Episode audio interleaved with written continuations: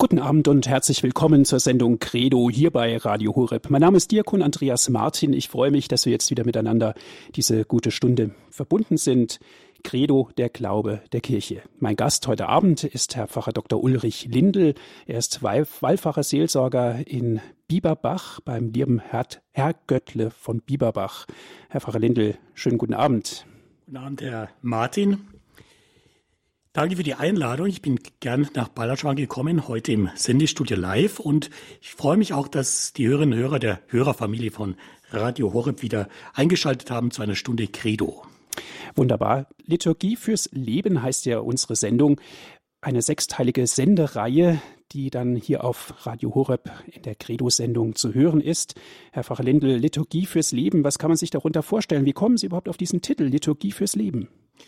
Ja, ich denke, der Glaube und das Leben, Leben und Glauben können zusammen. Und ich denke, ein Leben aus dem Glauben will auch immer wieder diesen Glauben bedenken, ins Gebet nehmen und natürlich auch immer wieder auch feiern in Gottesdiensten. Und ich glaube, wir verdanken gerade in den Gottesdiensten, die wir in der Liturgie feiern, unglaublich viel an Bereicherung für unseren eigenen Glauben und natürlich verbindet Liturgie auch Menschen in ihrem Glauben miteinander. Und das merken wir ja gerade bei Radio Horeb. Man kann hier viel Liturgie mitfeiern und ist über den Radio mit dabei und kann sich damit verbinden mit vielen Menschen im Glauben, den wir ins Gebet nehmen und immer wieder auch miteinander feiern. Liturgie, das ist natürlich ein, ein großer Begriff, der auch immer wieder kehrt sozusagen in der Kirche, den man praktisch auch greifbar mitbekommt. Ich denke nur an die Karfreitagsliturgie und so weiter. Ein sehr geläufiger Begriff in Bezug auf Kirche. Aber sicherlich fragt man sich aber auch, was bedeutet denn Liturgie im Detail? Und besonders, was kann man daraus lernen? Was kann man davon mitnehmen? Ich denke, Liturgie kann man schon versuchen zu verstehen. Man braucht ein Verständnis für Liturgie. Und es gibt ja auch eine theologische Disziplin, die Liturgiewissenschaft an den Hochschulen. Aber ich glaube, es geht bei der Liturgie eigentlich nicht darum, dass wir die Liturgie begreifen, sondern vielmehr darum, dass wir von der Liturgie selbst ergriffen werden. Denn letztlich kommt es ja nicht auf unser Tun in der Liturgie an, sondern vielmehr darauf, dass wir Gott Raum und Zeit geben, damit er an uns handeln kann. Jetzt Liturgie als Begriff. Was heißt Liturgie eigentlich ganz konkret, wenn man es jetzt auf den Punkt bringen möchte, Herr Pfarrer Lindel? Für mich ist immer sehr hilfreich, wenn wir Fremdwörter haben und Liturgie ist ja kein deutscher Begriff, zu sehen, wo kommt eigentlich das Wort her und vor allem, wie setzt es sich zusammen und der Begriff Liturgie entstammt tatsächlich dem Griechischen. Und wenn wir dieses Wort einmal auseinandernehmen, kommt das eine Wort Laos, Volk, zum Vorschein und das zweite Ergon, Werk. Und wenn man dann beide Wörter zusammen verbindet, also Volk und Werk, dann bezeichnet dieser Begriff Liturgie den Beitrag des Volkes zum Gemeinwohl. Mhm. Gemeinwohl, was ist damit gemeint? Ja, das Gemeinwohl betrifft das Wohl aller Bürger. Einen wichtigen Beitrag dazu hat in der griechisch-römischen Antike selbstverständlich auch das Opfer und kultische Handlungen gespielt. Im Grunde genommen sollten die Opfer und die kultischen Handlungen die Götter gewogen stimmen. Also das Staatswohl hing damals ganz entscheidend vom öffentlichen Kult ab. Denn eine Trennung von Staat und Kirche, wie wir sie heute kennen, war damals ja noch undenkbar. Und selbst als dann dieser lebendige Glaube an den Götterhimmel mehr und mehr einer staatserhaltenen Tradition gewichen ist, wurden den Christen durch ihre Weigerung, den Göttern und den Gottkaiser zu opfern, eine subversive Absicht unterstellt. Man traute den Christen nicht so recht über den Weg, obwohl sie ja eigentlich sozial karitativ unglaublich engagiert waren. Es war damals überhaupt nicht üblich, dass der Staat eine soziale Fürsorge für die Schwächsten der Schwachen unterhalten hätte. Aber die Christen haben das wahrgenommen. Sie waren wirklich in der Caritas sehr engagiert und haben selbst bei ihren Zusammenkünften, den christlichen Gottesdiensten, ausdrücklich auch für die Regierenden gebetet. Das gehörte selbstverständlich zum Gottesdienst dazu. Aber einem Gottkaiser opfern, ihn verehren, das wollten sie nicht. Dagegen haben sie sich gewehrt und damit sich eigentlich ganz genau an die Vorgaben Jesu Christi gehalten, der gesagt hat, so gebt dem Kaiser, was dem Kaiser gehört und Gott, was Gott gehört. Mhm. Ist ja schon interessant. Man traute ihnen nicht so recht über den Weg, haben sie gesagt, obwohl sie sozial karitativ im Einsatz natürlich waren. Ähm, irgendwie klingt es schon nach Werbeveranstaltung. Ist das so? Also im Sinne der antiken Götterverehrung mag das stimmen. Wie gesagt, der Kult, der antike Kult, der heidnische Kult, sollte tatsächlich die Götter gewogen stimmen. Aber Liturgie im christlichen Verständnis ist alles andere als eine Werbeveranstaltung, um sich die Gunst Gottes zu sichern. Es geht, wie gesagt, vielmehr darum, dass die Liturgie den Raum und den Rahmen für das Heilshandeln Gottes an den Menschen schafft. Und dieses Heilshandeln vollzieht sich in der Liturgie. Liturgie fürs Leben, unsere Sendung hier bei Radio Horeb. Nach einer kurzen Musikpause geht's dann weiter.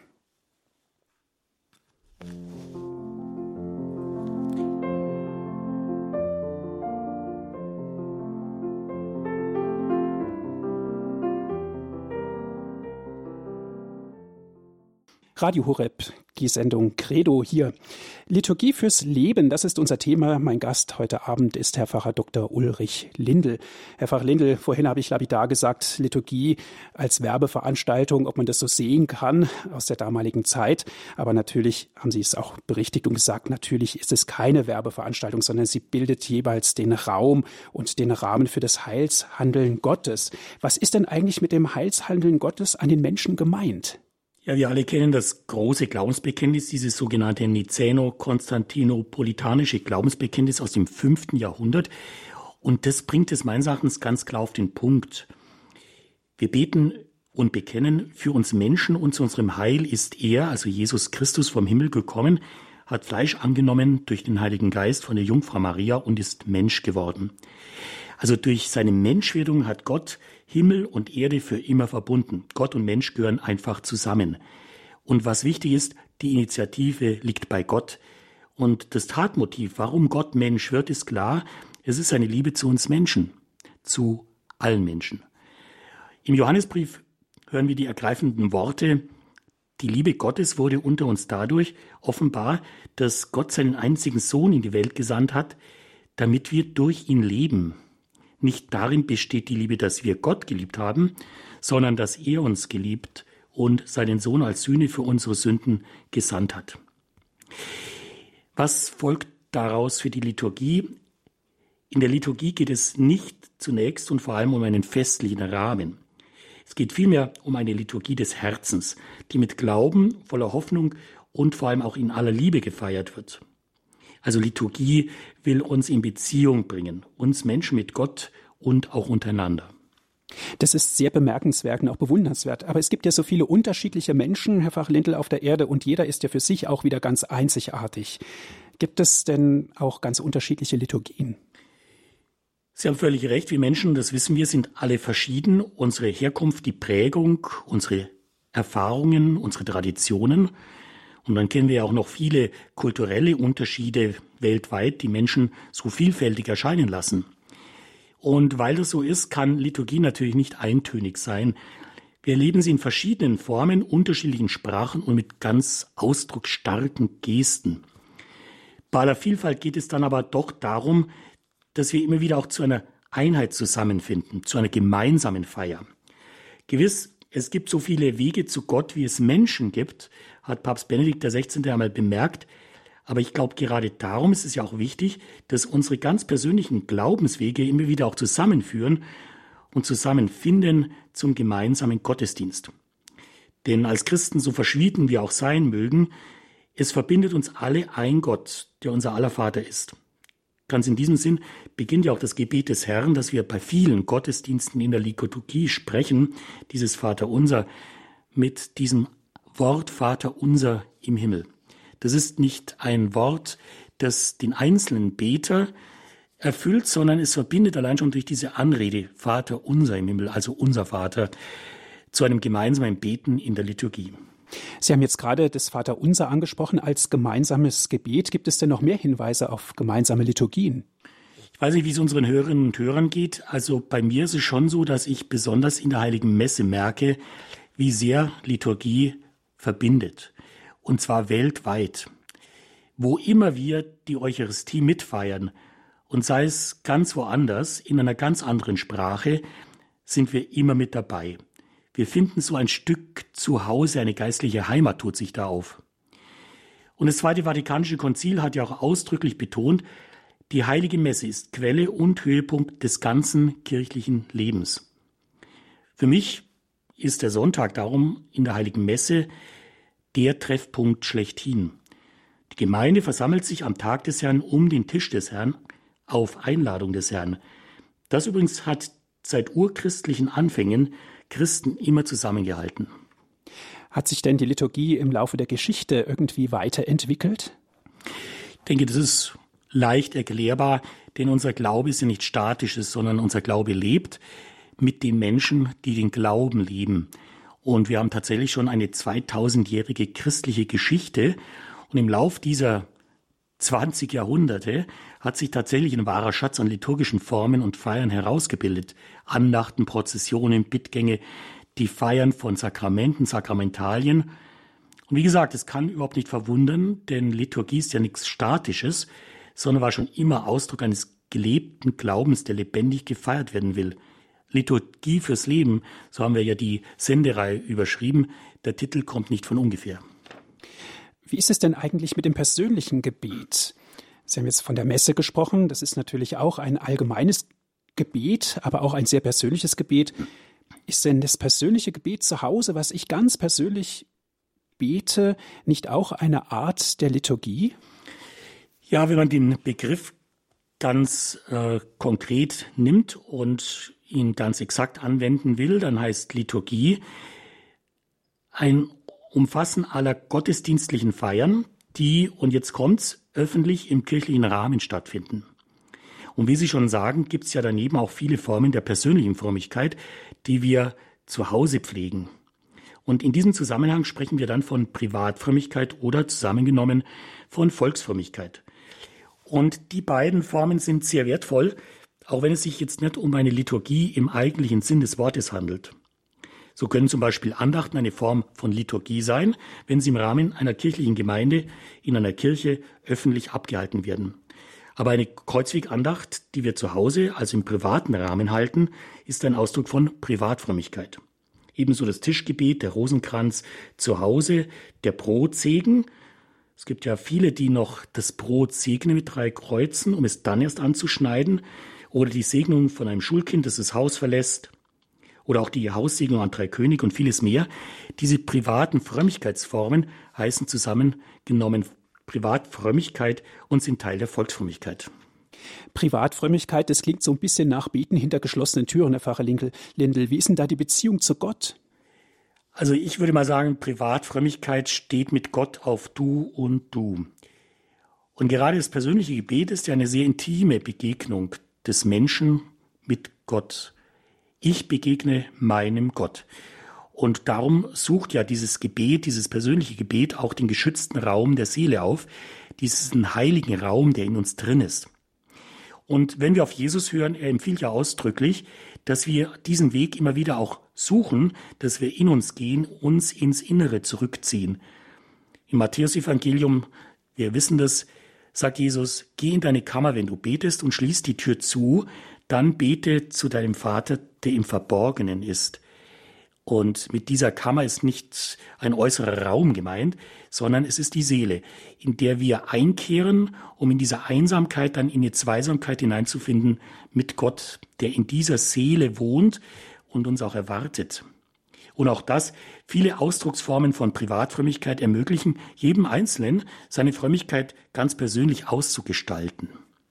Wo hat denn eigentlich die Liturgie ihren Anfang gehabt, Herr Pfarrer Lindel? Ich denke, da, wo der Glaube seinen Anfang hat, äh, der Glaube fängt in der Familie an. Und das galt übrigens auch für das Christentum an seinen Anfängen, als es eben noch in den Kinderschuhen steckte und noch keine Kirchen gebaut waren, Vergessen wir nicht, dass die christliche Liturgie in den Hauskirchen ihren Anfang genommen hat, also ganz klein angefangen hat. Und bis heute ist die Familie, die Kirche im Kleinen, wie es Zweite Vatikanische Konzil einmal gesagt hat, eine kleine Kirche. Und heute wächst ja ein Christ nach wie vor hoffentlich von Kindesbeinen zunächst in der Familie hinein in den Glauben. Die Beheimatung im Glauben beginnt am besten daheim. Und das Beten sollte ein Kind zunächst und vor allem eben von der Mama und vom Papa oder von der Oma oder vom Opa lernen. Mhm. Und die Volksfrömmigkeit? Ja, die Volksfrömmigkeit sieht das alles zusammen, was an Frömmigkeitsformen, auch an privater Frömmigkeit in einem Volk lebendig ist. Und ich denke, die Volksfrömmigkeit ist uns allen deswegen so vertraut, weil wir damit einen wahren Kranz an Bräuchen und Traditionen verbinden. Es kann auch nicht verwundern, denn christliches Brauchtum ist schließlich über Jahrhunderte gewachsen. Volksfrömmigkeit ist aus dem Volk erwachsen und genau darum auch so tief im Volk verwurzelt. Und gerade in bewegten Zeiten halten sich Menschen an Traditionen fest, gerade auch an diesen Traditionen der Volksfrömmigkeit. Übrigens habe ich mich sehr gefreut, wie Papst Franziskus in der Enzyklika Evangelii Gaudium einen ganzen Absatz dieser Volksfrömmigkeit widmet und sie hörbar hochschätzt. Ich darf daraus mal kurz vorlesen. Papst Franziskus sagt, in der Volksfrömmigkeit kann man die Weise erfassen, in der der empfangene Glaube in einer Kultur Gestalt angenommen hat und ständig weitergegeben wird. Es handelt sich um eine wahre, in der Kultur der Einfachen verkörperte Spiritualität. Und dann wird er konkret, ich denke an den festen Glauben jener Mütter am Krankenbett des Sohnes, die sich an einen Rosenkranz klammern, auch wenn sie die Sätze des Credo nicht zusammenbringen. Oder an den enormen Gehalt der Hoffnung, der sich mit einer Kerze verbreitet, die in einer bescheidenen Wohnung angezündet wird. Ich denke, wir können den Worten nur beipflichten. Wir alle verbinden mit Volksfrömmigkeit viele ganz lebendige Erfahrungen, die wir gern weiterpflegen. Liturgie fürs Leben hier bei Radio Horeb in der Sendung Credo heute mit Pfarrer Dr. Ulrich Lindel. Und wie die Liturgie bei aller Unterschiedlichkeit der Menschen eine gemeinsame Sprache findet, das hören Sie gleich.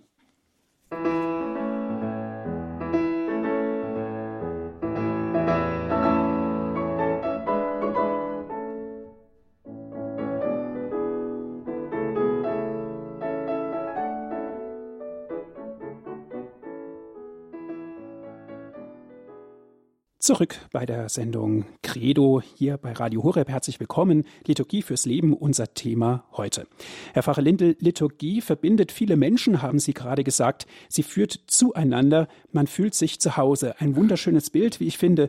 Wie findet denn die Liturgie bei aller Unterschiedlichkeit der Menschen eine gemeinsame Sprache, um sie dann auch gemeinsam zu verstehen? Ja, Menschen müssen sich verstehen und das setzt Sprache voraus, die alle verstehen. Es gibt ja die sogenannten Sprachbarrieren. Wenn Menschen in ein Land kommen, die Sprache nicht sprechen, dann fällt es ihnen schwer, mit anderen Menschen in Kontakt zu treten. Man sucht nach Gesten, man versucht sich ohne Worte verständlich zu machen. Vielleicht kommen wir auf diesen Punkt später noch im Rahmen der Liturgie zu sprechen. Aber zunächst werden wir alle verstehen, dass die Sprache notwendig ist und dass es eine Sprache geben sollte, die möglichst alle verstehen. Und da sind wir beim Thema Kirchensprache. Es gibt tatsächlich Kirchensprachen, auch in unserer römischen Kirche, die zwar gar nicht mehr gesprochen wird, aber in der Liturgie sehr wohl gepflegt wird. Das Latein ist die offizielle, nach wie vor die offizielle Kirchensprache der Kirche, der römisch-katholischen Kirche. Und auch die orthodoxen Kirchen in Osteuropa haben das Altslawische. Und selbst wenn Sie in den Islam schauen, die Suren des Koran werden im muslimischen Wortgottesdienst auf Hocharabisch rezitiert, das auch nicht mehr gesprochen wird und von vielen auch gar nicht verstanden. Darum gibt es ja auch die Koranschulen, in denen man diese Sprache wirklich auch erlernen muss. Also Kirchensprachen, selbst wenn sie nicht mehr gesprochen werden, haben, machen durchaus Sinn, denn zum einen zeigen sie uns den langen Atem der Glaubensgeschichte. Also wenn wir Latein hören, dann hören wir automatisch mit, dass wir einen Glauben pflegen und feiern in der Liturgie, der auf viele, viele Jahrhunderte zurückblickt. Aber zum anderen verbindet so eine gemeinsame Kirchensprache, selbst wenn wir sie nicht mehr sprechen, doch über alle Sprachgrenzen und Barrieren hinweg. Und wer schon mal beim großen internationalen Gottesdienst dabei war und dann das Vaterunser als Paternoster gebetet hat, der wird wahrscheinlich schon spüren, was für eine völkerverbindende Kraft aus so einer gemeinsamen Kirchensprache äh, spürbar wird. Stimmt, aber heute, zumindest bei uns, sprechen die meisten Menschen ja auch Deutsch, auch in der Kirche. Ja, das macht ja auch Sinn und im Zuge der Liturgiereform des Zweiten Vatikanischen Konzils wurde ja auch der Muttersprache in der Liturgie mehr Möglichkeit eingeräumt. Und das ist durchaus sinnvoll und ist auch gar kein Novum. Schon die heiligen Kyrill und Methodius hatten ja bei der Evangelisierung der Slawen zunächst mit der Übersetzung der Heiligen Schrift begonnen, um dieses Wort Gottes den Menschen auch mitteilen zu können, zwar sprachlich so, dass sie es auch verstehen konnten. Und wenn wir den heiligen Hieronymus äh, jetzt aufgreifen, der die Heilige Schrift ja aus dem Griechischen, das mit der Zeit nicht mehr verstanden wurde, dann in die lateinische Vulgate übersetzt hat, dann sind wir Anfang des fünften Jahrhunderts in der Geburtsgrotte von Bethlehem, in der Geburtskirche. Dort hat er übersetzt, also genau dort, wo das Wort Fleisch geworden ist. Und ich denke, das ist auch ein ganz wichtiger Hinweis. Das Wort will Fleisch werden und damit das Wort Fleisch werden kann, das Wort Gottes Fleisch werden kann in uns, äh, ist es eben auch wichtig, dass wir dieses Wort auch sprachlich verstehen.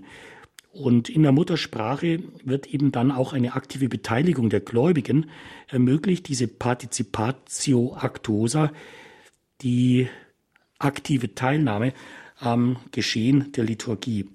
Ich denke, man sollte die Kirchensprache und die Muttersprache in der Liturgie nicht gegeneinander ausspielen. Beides hat seine gute Berechtigung und beides sollten wir auch ganz beherzt pflegen. Mhm.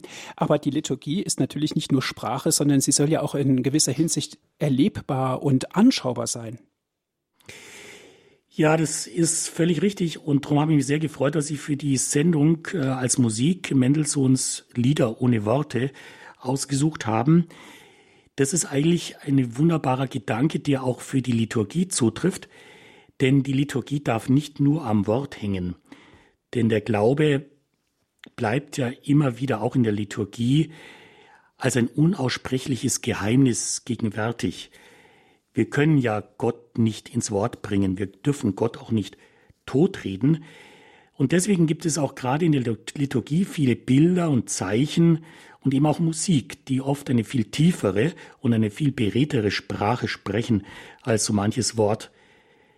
Und deswegen denke ich, wenn wir nochmal auf Franziskus zurückkommen, was sagt eine Kerze, die man ohne Worte an einem Gnadenbild anzündet, aus?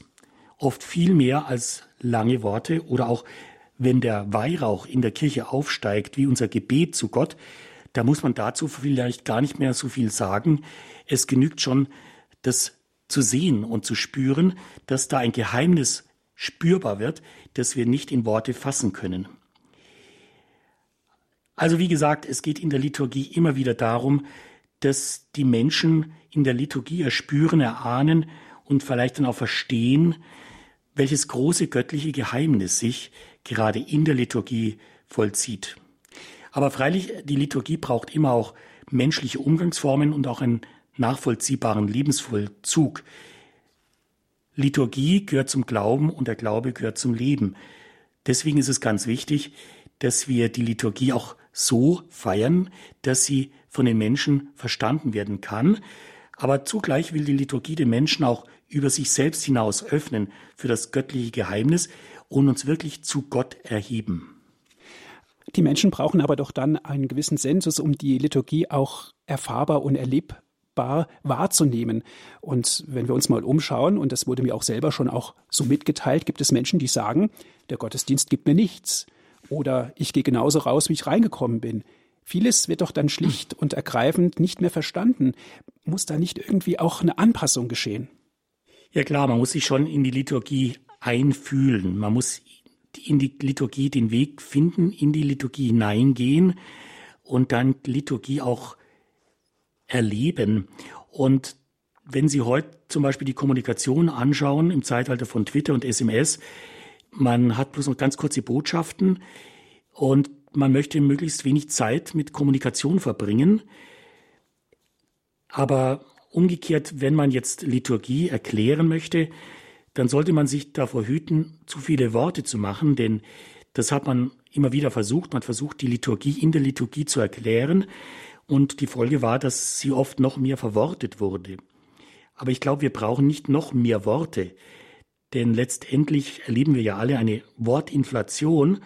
Menschen sagen immer mehr, um immer weniger zu sagen. Und es ist fast schon so, dass das Gesagte oft entwertet wird. Und in der Liturgie geht es ja wirklich darum, dass Worte wirken wollen und auch wirken sollen. Ein Glaube, der daran festhält, dass das Wort Fleisch geworden ist, der wird sicherlich auch alles tun, damit das Wort Gottes in der Liturgie wirken kann. Dazu braucht es Raum, Zeit, Stille.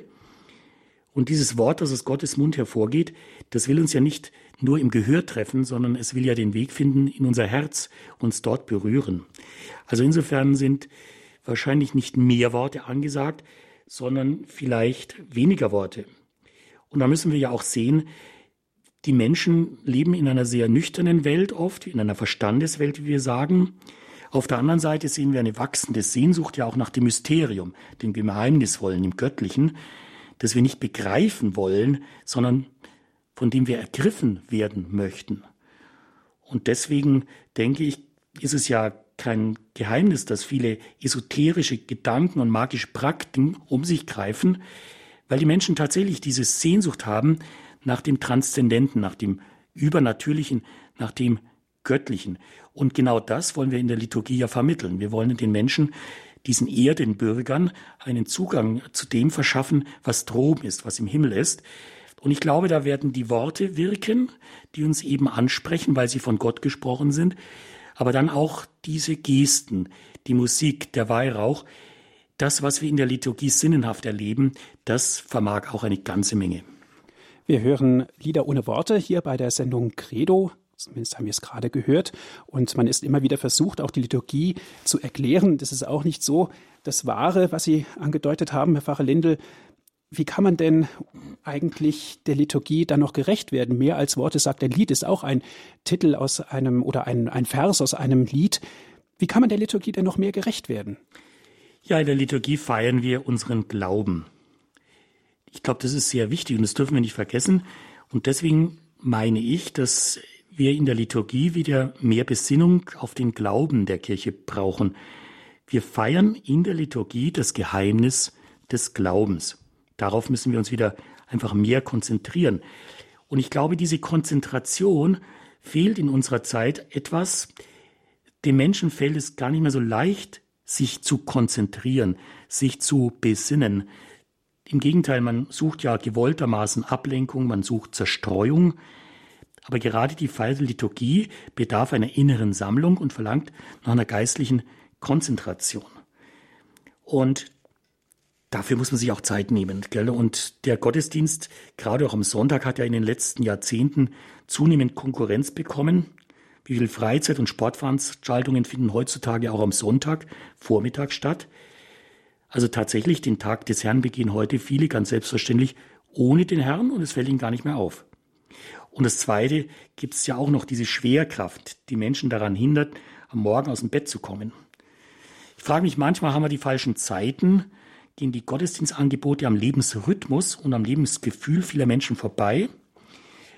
Also ich habe während meines Studiums in Amerika drüben natürlich auch Manhattan besucht, also New York, und da war ich dann mal im Financial District und mir ist aufgefallen, die Werktagsmessen finden da um fünf nach zwölf statt, also kurz nach Mittag. Und das ist eine Uhrzeit, die es den Angestellten einfach ermöglicht, in der Mittagspause aus ihren Büros zu kommen und in den Gottesdienst zu gehen. Und die Gottesdienste waren auch am Werktag sehr gut besucht. In unserer Pfarreiengemeinschaft habe ich jetzt vor einigen Monaten auch einen gute Nacht Gottesdienst angeboten. Und den beginnen wir mit viel Zeit am Ende des Tages um 21 Uhr bei Kerzenlicht. Und ich freue mich sehr, wie stark der eigentlich angenommen wird. Das ist die Zeit am Abend eines Tages nochmal Revue passieren lassen, was geschehen ist und sich dann ganz bewusst Zeit nehmen für ein Abendlob im Rahmen einer Eucharistiefeier. Freut mich, dass die Menschen darauf zugehen und sich dieses Angebot auch gönnen. Ja, und vielleicht liegt es auch daran, dass es uns ganz einfach zu gut geht. Das höre ich jedenfalls oft, wenn ich sage, es könnten doch mehr Menschen in die Kirche gehen, dann sagen mir manche, ja, es geht uns zu gut, nach dem Motto Not lehrt beten. Aber dem möchte ich nicht ganz zustimmen, denn letztendlich wäre ja auch Dankbarkeit, dass es uns gut geht, ein guter Grund zum Beten und zum Danken, zum Loben. Und wenn Sie das Wort Eucharistie übersetzen, das heißt ja schlicht und ergreifend nur Danksagung. Aber es ist tatsächlich so, dass in Zeiten des Wohlstands und des Überflusses die Kirchen noch nie voller wurden. Aber ich möchte nicht darum beten und bitten, dass es den Menschen schlechter geht, damit sie wieder mehr beten und in die Kirche gehen. Das wollen wir, glaube ich, nicht probieren. Was macht man? Was sollen wir tun? Ich sehe manche, die sich zurückziehen, die sich in den geschützten Raum der Tradition zurückziehen und sich abschotten, nach dem Motto ein kleiner heiliger Rest hütet seine kleine heile Welt vor dem vermeintlich unheiligen Zeitgeist. Das ist eine Möglichkeit, allerdings verbunden mit der großen Gefahr, zu einer weltfremden Sekte zu verkümmern. Und andere versuchen im Gegenteil alles Mögliche, noch den ein oder anderen Special Event, um Menschen zu begeistern und sie zumindest für diesen Special Event in die Kirche zu bringen. Das mag kurzfristig sogar gelingen, aber selbst ein Putzelbaum über den Altar geschlagen hat nach der zweiten Wiederholung für die allermeisten auch keine Anziehungskraft mehr. Daher mal umgekehrt gefragt, wie viel Kraft wohnt denn eigentlich der Gewohnheit inne? Man sagt ja, der Mensch sei ein Gewohnheitstier. Ja, der Satz, äh, den kenne ich auch. Also ich denke mir mal, wenn wir ein Adjektiv vor Gewohnheiten setzen, nämlich gute Gewohnheiten, dann sind die bestimmt nichts Schlechtes. Ich glaube, gute Gewohnheiten sind Lebensvollzüge, die Menschen pflegen, weil sie ihnen gut tun. Und gute Gewohnheiten geben dem Leben Halt und einen inneren Rhythmus. Und dieser innere Halt, dieser Rhythmus kann ja nicht schaden in einer Welt, die sich immer schneller dreht. Übrigens wieder ein Fremdwort, Kult, Kultur, das uns ja geläufig ist. Das leitet sich ja vom lateinischen Verb colere ab und das kann man übersetzen mit verehren und pflegen. Also gute Beziehungen, und darum geht es ja auch in der Liturgie, die wollen gepflegt werden. Vertraut ist auch. Und vielen Menschen wird ja erst mit der Zeit so manches heilig. Und wenn Sie diese Gewohnheiten, die guten Gewohnheiten auch in der Liturgie anschauen, was wäre ein Festgottesdienst am Ende ohne das Tedeum? Oder eine feierliche Christmette ohne das Stille Nacht, Heilige Nacht als feierlicher Abschluss? Ich denke, gute Gewohnheiten sind etwas Wichtiges. Wir sollten sie pflegen. Dagegen darf etwas Liebgewordenes nie zur bloßen Gewohnheit werden. Das gilt vor allem natürlich für die Herzmitte der Liturgie, die Feier der heiligen Messe. Da hat mir ein älterer Pfarrer gesagt, feiere deine Messe immer so, als wäre es deine erste, deine letzte und deine einzige. Und diesen Gedanken, den habe ich für mich immer bewahrt, weil die Messe darf uns nie zur Gewohnheit werden. Auch wenn es eine gute Gewohnheit ist, dass wir am Sonntag in die Kirche gehen, die Messe an sich darf nie gewöhnlich werden. Es ist und bleibt Quelle und Höhepunkt nicht nur kirchlichen Lebens, sondern unseres ganz persönlichen Glaubenslebens. Bleiben wir doch einen Augenblick bei dieser heiligen Messe, wenn wir sie bewusst wahrnehmen und auch mitmachen sozusagen, sitzen, stehen, knien und so weiter. Und da habe ich einmal das Wort liturgische Gymnastik gehört, Herr Pfarrer Lindel. Was hat denn diese Körperhaltungen mit Liturgie zu tun? Ja, der Begriff liturgische Gymnastik ist mir auch geläufig und natürlich könnte es tatsächlich so verstanden werden, wenn man nicht versteht, warum wir sitzen, knien und stehen im Gottesdienst. Aber wenn man sich ein paar Gedanken drüber macht, dann merken wir plötzlich, dass es durchaus Sinn macht. Ich glaube, zum einen, weil wir wirklich dadurch Abwechslung in die Liturgie bringen. Wenn man einen Gottesdienst, der vielleicht dreiviertel Stunde oder eine Stunde dauert, nur sitzen, dann ist natürlich die Gefahr groß, dass manche diesen Gottesdienst absitzen. Aber vor allem, weil wir einen leibhaftigen Glauben haben und dieser leibhaftige Glaube eine leibhaftige Liturgie feiern will. Und da gehört eben Leib und Seele zusammen. Und den Leib spüren wir dann ganz einfach, indem wir eben nicht nur sitzen bleiben, sondern mit diesem Leib dann auch etwas ausdrücken, dass wir uns hinstellen, dass wir uns hinknien, hineinknien oder dass wir ganz einfach Platz nehmen, einen Platz suchen, auf dem wir dann auch sitzend verweilen. Also Leib und Seele gehören untrennbar zusammen, ganz besonders auch in der Liturgie.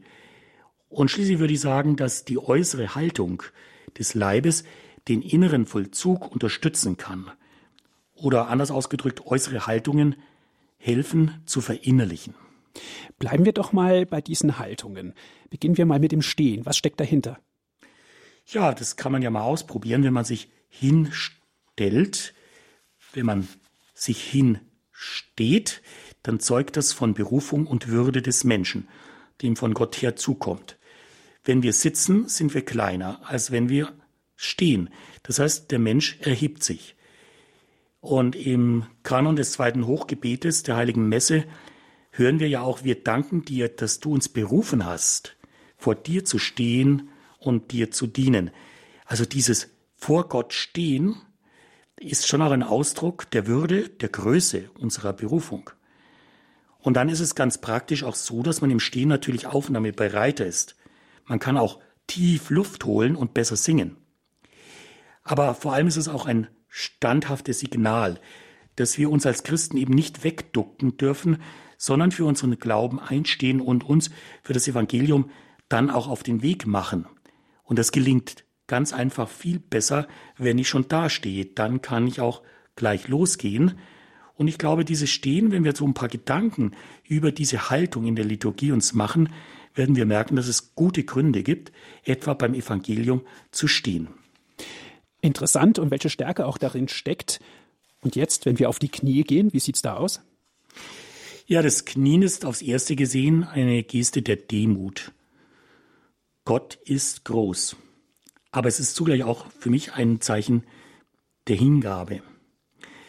Wir sagen ja auch im normalen Sprachgebrauch, was mir wichtig ist, was mir am Herzen liegt, da knie ich mich rein. Und ich finde Menschen unglaublich beeindruckend, die sich wirklich mit allem, was sie haben, in eine Aufgabe hineinknien, dieser Aufgabe wirklich dienen mit allem, was sie haben. Aber ich denke, da geht es den Hörerinnen und Hörern wohl ähnlich wie mir wenn ich mich einmal hinknien darf, dann entlastet das auch. Denn letztendlich, wir müssen uns so oft hinstellen, uns beweisen.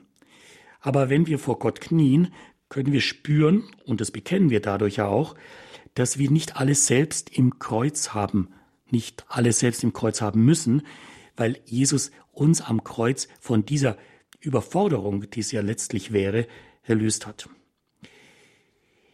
Bei allen liturgischen Haltungen ist es wichtig, dass man sich Gedanken macht. Ein gedankenloses Knien vergibt die Chance, dass wir diesen inneren Mitvollzug der Körperhaltung innerlich auch spüren. Und darum ist es mir sehr wichtig, wenn ich mit den Kommunionkindern immer im Rahmen der Weggottesdienste die Liturgie der Heiligen Messe erschließe, dass wir da am Anfang auch wirklich uns überlegen, wie mache ich denn eigentlich meine Kniebeuge? Und ich merke immer wieder, die Kinder haben am Anfang eigentlich gar keine Idee, warum man sich da hinkniet, aber sie verstehen sehr, sehr schnell diesen inneren Sinn der Kniebeuge, denn ich sage immer, vor wem würdest du dich denn hinknien? Würdest du dich vom Pfarrer hinknien, vom Kaiser von China hinknien? Dann schütteln die Kinder ganz ablehnend den Kopf. Und dann frage ich, ja, vor wem kniet man sich dann eigentlich hin? Und weil in Bieberbach, das Herrgöttli von Bieberbach, eine wunderbare, schöne, romanische Kreuzesdarstellung über dem Hochaltar thront, schauen die Kinder automatisch auf diesen Christus am Kreuz. Und dann sage ich ihnen immer wieder, also wenn du in die Knie gehst, denk dir dabei, Gott, du bist groß. Und wir gehen ja wirklich nur allein vor Gott in die Knie und das aus Überzeugung und freiwillig. Aber dann erkläre ich den Kindern, dass wir ja nicht knien bleiben, sondern wir stehen ja wieder auf. Und dabei kann man sich dann auch was denken, nämlich, und mit dir, Gott, werd ich auch groß. Und darum geht es letztendlich gerade bei Kindern, aber auch bei uns Erwachsenen, dass wir mit Gott größer werden. Nicht in Zentimetern, sondern größer werden in unserer Tiefe und in unserem Glauben. Ein wunderbares Bild. Die Körperhaltungen in der Liturgie. Wir haben gesprochen vom Stehen und jetzt vom Knien und jetzt fehlt natürlich noch das Sitzen, Herr Pfarrer Lindel. Ja, ich glaube, das Sitzen äh, lädt ein auf das Hören, das Hören des Wortes, das Hören der Lesung, der Predigt. Man kommt zur Ruhe, man kommt zu einer inneren Betrachtung, zu einer Meditation. Die Heilige Messe will ja auch ein Ruhepol sein und gerade Sitzen schafft körperlich Ruhe. Der Psalm 62 hat ja diesen schönen Gedanken, bei Gott allein kommt meine Seele zur Ruhe. Deswegen darf auch der Körper, der Leib, den uns Gott geschenkt hat, für unsere Seele sitzend zur Ruhe kommen. Also wenn wir diese liturgischen Haltungen mal so überblickshaft angeschaut haben, Für mich ist sehr wichtig, dass die liturgischen Haltungen einen tiefen Sinn haben und dass wir sie auch bewusst vollziehen sollten. Gilt übrigens auch für unseren Atem, denn letztendlich atmen wir ja auch Liturgie ein und aus. Und gerade die Liturgie will ja den Menschen in seiner Seele beatmen durch den Geist, der ja immer wieder neu ausgesandt wird und uns auch und gerade in der Liturgie inspirieren möchte. Liturgie fürs Leben hier bei Radio Horeb in der Sendung Credo mit Pfarrer Dr. Ulrich Lindel. Herr Pfarrer Lindel, Liturgie, wenn wir uns jetzt mal umschauen, was gibt es denn sonst noch für Liturgien? Spontan fällt mir da ein Weihen oder Segnungen. Sie kommen natürlich auch vor in der Liturgie. Was steckt dahinter? Was ist der Unterschied zwischen Weihe und Segnung? Ja, wenn man mal so eine Umfrage machen würde, dann käme wahrscheinlich raus, dass der Volksmund da gar keinen großen Unterschied macht. Segnungen, Weihen, irgendwo läuft es aufs Gleiche hinaus. Und doch Liturgie wissenschaftlich hat sich darin ein wichtiger Unterschied äh, verfangen, den wir auch ansprechen wollen. Also geweiht werden alle Personen, die dauerhaft für den gottesdienstlichen Dienst bestimmt sind. Also die Diakonen, Priester und Bischofsweihe zählt dazu. Man spricht da vom dreistufigen Weihesakrament. Geweihte Personen werden dann ja auch als Kleriker bezeichnet. Und auch Kirchen, feststehende Altäre oder Glocken werden geweiht. Und diese Weihehandlungen sind zunächst dem Ortsbischof oder einem von ihm beauftragten Kleriker vorbehalten. Und sie sind alle in der Regel verbunden mit einer Krisamensalbung. Und das andere sind jetzt diese Segnungen, von denen Sie gesprochen haben. Mir ist sehr wichtig, segnen kann jeder Mensch. Dazu sind wir ja auch alle berufen. Gleich am Beginn der Berufung des Abraham steht ja ein Segenswort das zugleich aufruft, selbst Segen zu sein. Wenn wir lesen in Genesis Kapitel 12, ich werde dich zu einem großen Volk machen, dich segnen und deinen Namen groß machen, ein Segen sollst du sein. Vielleicht erkennen wir am besten, was eigentlich segnen meint, wenn wir wiederum das lateinische Wort dafür anschauen, das heißt ja benedicere.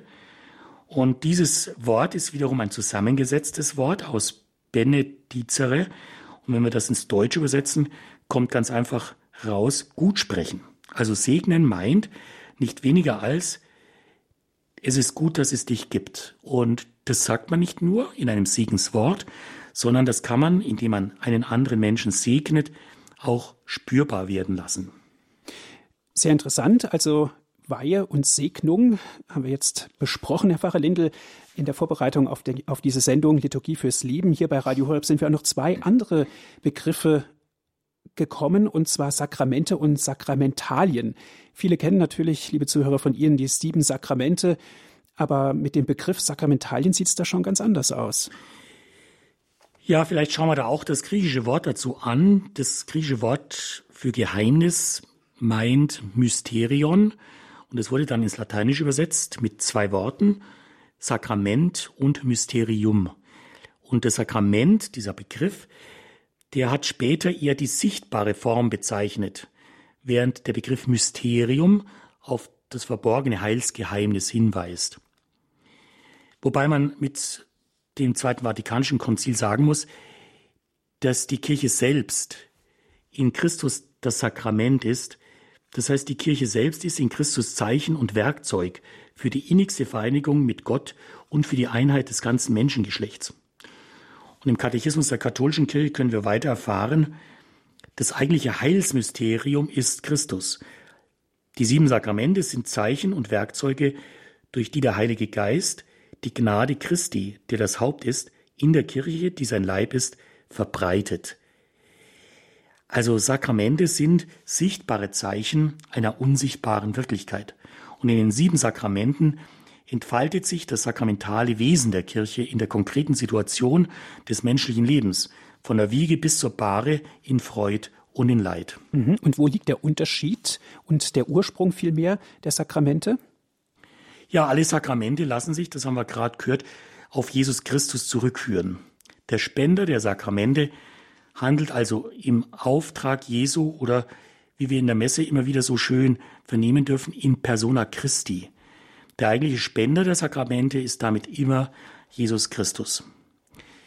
Die Sakramente erfordern für den gültigen Empfang auf Seiten des Empfängers die erforderliche Disposition, also gewisse Voraussetzungen, zum Beispiel Alter oder Geschlecht und natürlich auch den freien Willen zum Empfang des Sakraments. Und der Spender wiederum darf an der Spendung des Sakraments nicht gehindert sein. Sakramente verbinden ein sakramentales Wort. In der Taufe etwa ist dieses sakramentale Wort, ich taufe dich im Namen des Vaters und des Sohnes und des Heiligen Geistes, mit einem sakramentalen Zeichen. Das wäre zum Beispiel jetzt bei der Taufe natürlich das Wasser, mit dem der Täufling unter Anwendung der Taufformel, ich taufe dich im Namen des Vaters, des Sohnes und des Heiligen Geistes, dann auch getauft wird. Vielleicht können wir an der Stelle noch sagen, es gibt Sakramente, die nur einmal empfangen werden können, also Taufe, Firmung und Weihe. Und diese Sakramente, die einmalig gespendet werden, bewirken einen sogenannten Charakter indelebilis. Das heißt, die sakramentale Gnade prägt sich unauslöschlich ein. Und diese Sakramente, von denen ich gerade gesprochen habe, beinhalten auch eine Krisamsalbung.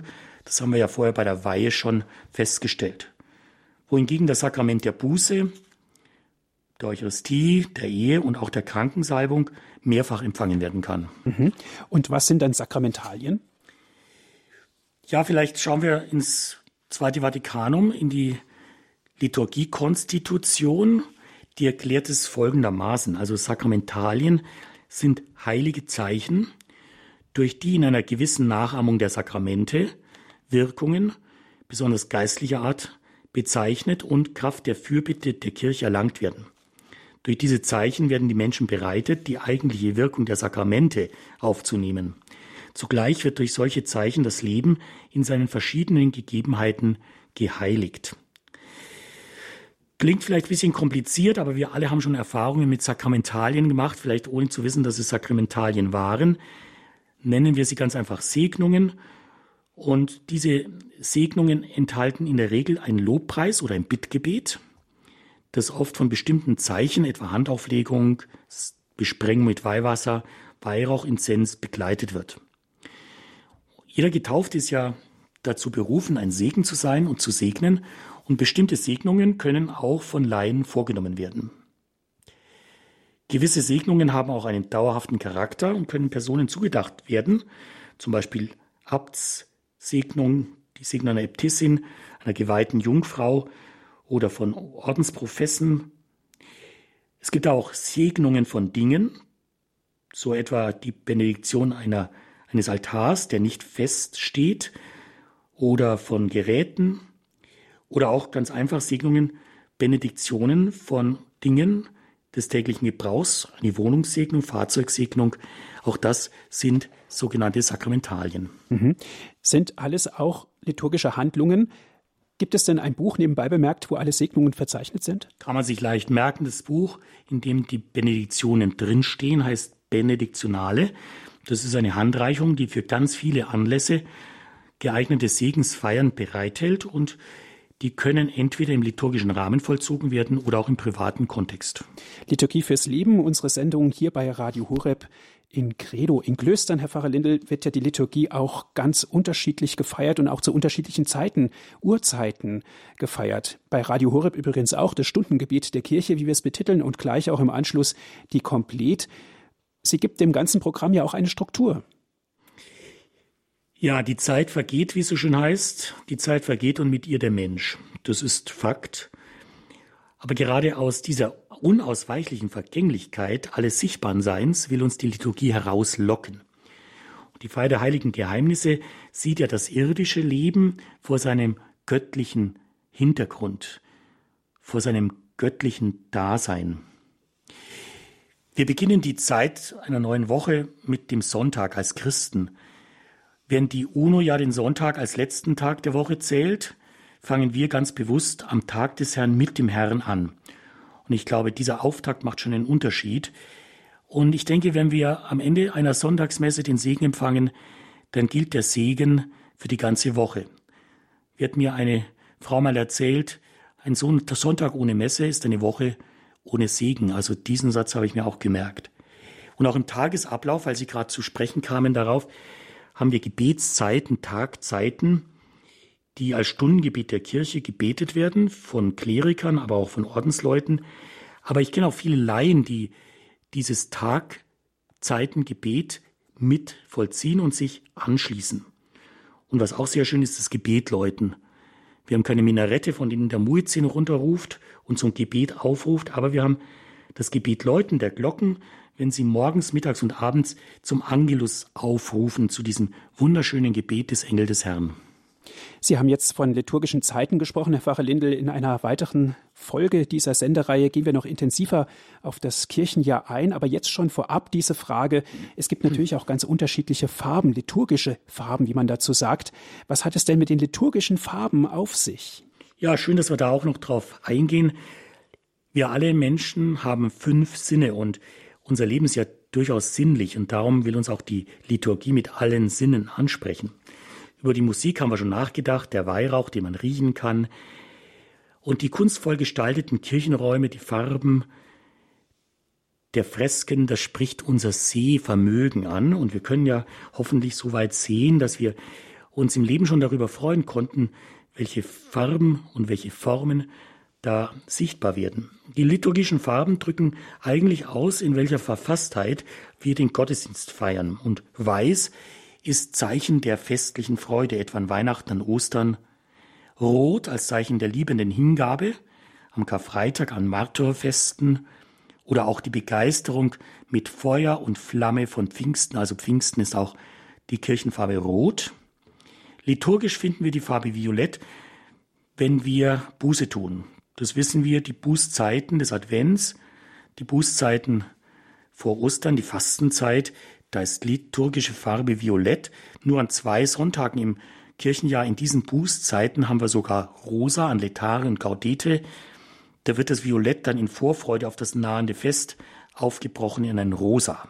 Ja, und Schwarz ist selbstredend Ausdruck der Trauer, wobei die Farbe Schwarz daher kam, dass man die Farbe der Liebe, nämlich das Purpurrot, so oft gefärbt hat, eingefärbt in den Stoff, dass es dann schwarz gewirkt hat. Also schwarz ist eigentlich ein ganz tiefer Ausdruck einer tief empfundenen Liebe.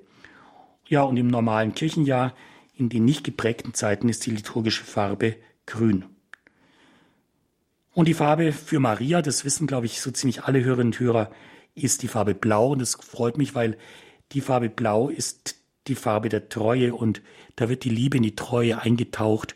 Und ich glaube, Maria hat diese Farbe zutiefst verdient. Jetzt sind wir schon fast am Ende unserer Sendung, Herr Pfarrer Lindel, aber ich möchte jetzt noch einmal eine ganz wesentliche Frage stellen. Welchen Sinn hat Liturgie? Ja, wenn man es ganz kurz auf den Punkt bringen wollte, ich denke, Liturgie bringt unser Leben aus dem Glauben in eine Form und verbindet uns dadurch zu einer gemeinsamen Feier.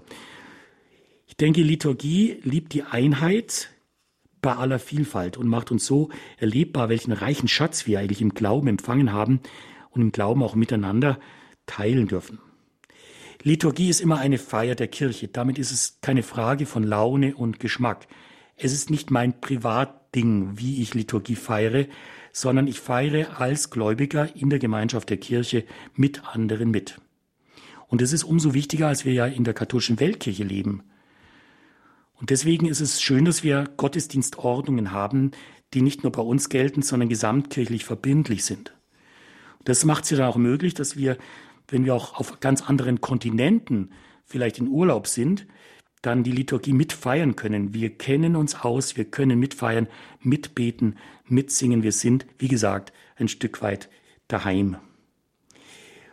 Und dann ist es, denke ich, auch wichtig, dass uns die Liturgie über uns hinaus weist. Wir wachsen in der Liturgie himmelwärts.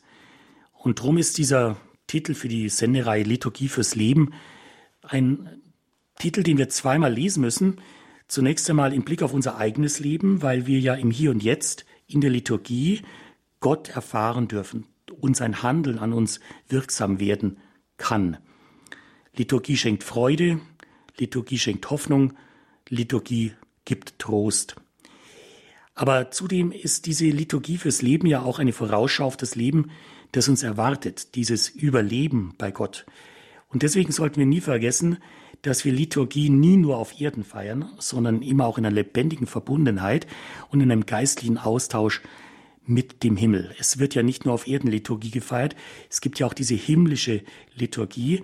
Und es sind nicht zwei verschiedene Liturgien, sondern die Liturgie der Erde verbindet sich mit dem Himmel und die Liturgie des Himmels verbindet sich mit der Erde. Das merken wir bei der Allerheiligen Litanei ja besonders, wenn wir jetzt am Allerheiligen Tag mit allen Heiligen uns verbinden, um ihren Tag auch zu feiern, mit den Engeln, den Heiligen, dieses Gotteslob der ganzen Welt. Ja, und darum feiern wir auch mit unseren Verstorbenen Liturgie. Sie sind mit dabei an aller Seelen, denn die Seele des Menschen ist unsterblich von Gott geschenkt und zur Vollendung bestimmt. Ein Wort von Augustinus habe ich mir jetzt aufgeschrieben für die Sendung, vielleicht so auch als Schlusswort, jetzt in dieser letzten Minute, weil es ein Wort ist, das diese sehnsuchtsvolle Freude, die der Liturgie fürs Leben innewohnt, so schön zum Ausdruck bringt. Der heilige Augustinus kommt geradezu ins Schwärmen, wenn er sagt, Deine Gnade ist es, o Herr, dass es mir Freude macht, dich zu loben, denn auf dich hin hast du uns geschaffen und unruhig ist unser Herz, bis es ruht in dir. Ein wunderbares Schlusswort, Herr Pfarrer Lindl. Herzlichen Dank, dass Sie sich die Zeit genommen haben, hier bei Radio Horeb in der Sendung Credo über die Liturgie zu sprechen, und zwar über die Liturgie fürs Leben. Einige Hinweise noch. Gerne können Sie sich die Sendung auch als CD bestellen. Dazu rufen Sie unseren CD-Dienst an unter folgender Telefonnummer 08328 921 120. Noch einmal die Telefonnummer 08328 921 120. Wenn Sie von außerhalb Deutschlands anrufen, 0049 vorab wählen. Übrigens www.kirche-bieberbach.de, eine ganz interessante Webseite, finden Sie viele Informationen über das liturgische auch bei Pfarrer Lindel in der Kirche und auch der YouTube-Kanal Kirche Bieberbach. Bitte schauen Sie mal drauf, ganz interessant. Herr Pfarrer Lindel, darf ich Sie zum Abschluss noch um den Segen bitten? Ja, vor dem Segen würde ich ganz gerne alle Hörerinnen und Hörer äh, bitten, dass wir gemeinsam beten, denn vielleicht sind Sie auch sehr getroffen worden von der Nachricht, dass heute Morgen in der Kirche von Notre Dame in Nizza drei Besucher einem islamistischen Terroranschlag zum Opfer gefallen sind. Ich denke, das muss uns schon treffen, wenn Menschen in der Kirche beim Besuch einer Kirche tatsächlich umgebracht werden. Und ich denke, dass wir einfach jetzt miteinander beten, und zwar für die Seelen dieser drei Menschen, die ja in der Kirche beim Beten diesem Anschlag zum Opfer gefallen sind. Beten wir jetzt miteinander und bitten um diesen ewigen Frieden, den diese Welt eben doch nicht geben kann, für diese Menschen. Vater unser im Himmel, geheiligt werde dein Name, dein Reich komme, dein Wille geschehe, wie im Himmel so auf Erden. Unser tägliches Brot gib uns heute und vergib uns unsere Schuld, wie auch wir vergeben unseren Schuldigern. Und führe uns nicht in Versuchung, sondern erlöse uns von dem Bösen. Gegrüßet seist du, Maria, voll der Gnade, der Herr ist mit dir. Du bist gebenedeit unter den Frauen, und gebenedeit ist die Frucht deines Leibes, Jesus. Heilige, Heilige Maria, Mutter, Mutter Gottes, bitte für uns Sünder jetzt und in der Stunde unseres Todes. Amen. O Herr, gib ihnen die ewige Ruhe. Und das ewige Licht leuchte ihnen. Herr, lass du sie ruhen in deinem Frieden. Amen. So segne uns und die Menschen, für die wir immer wieder auch beten, der mächtige und treue Gott, der Vater, der Sohn und der Heilige Geist. Amen. Vielen Dank fürs Zuhören. Es verabschiedet sich Ihr Diakon Andreas Martin.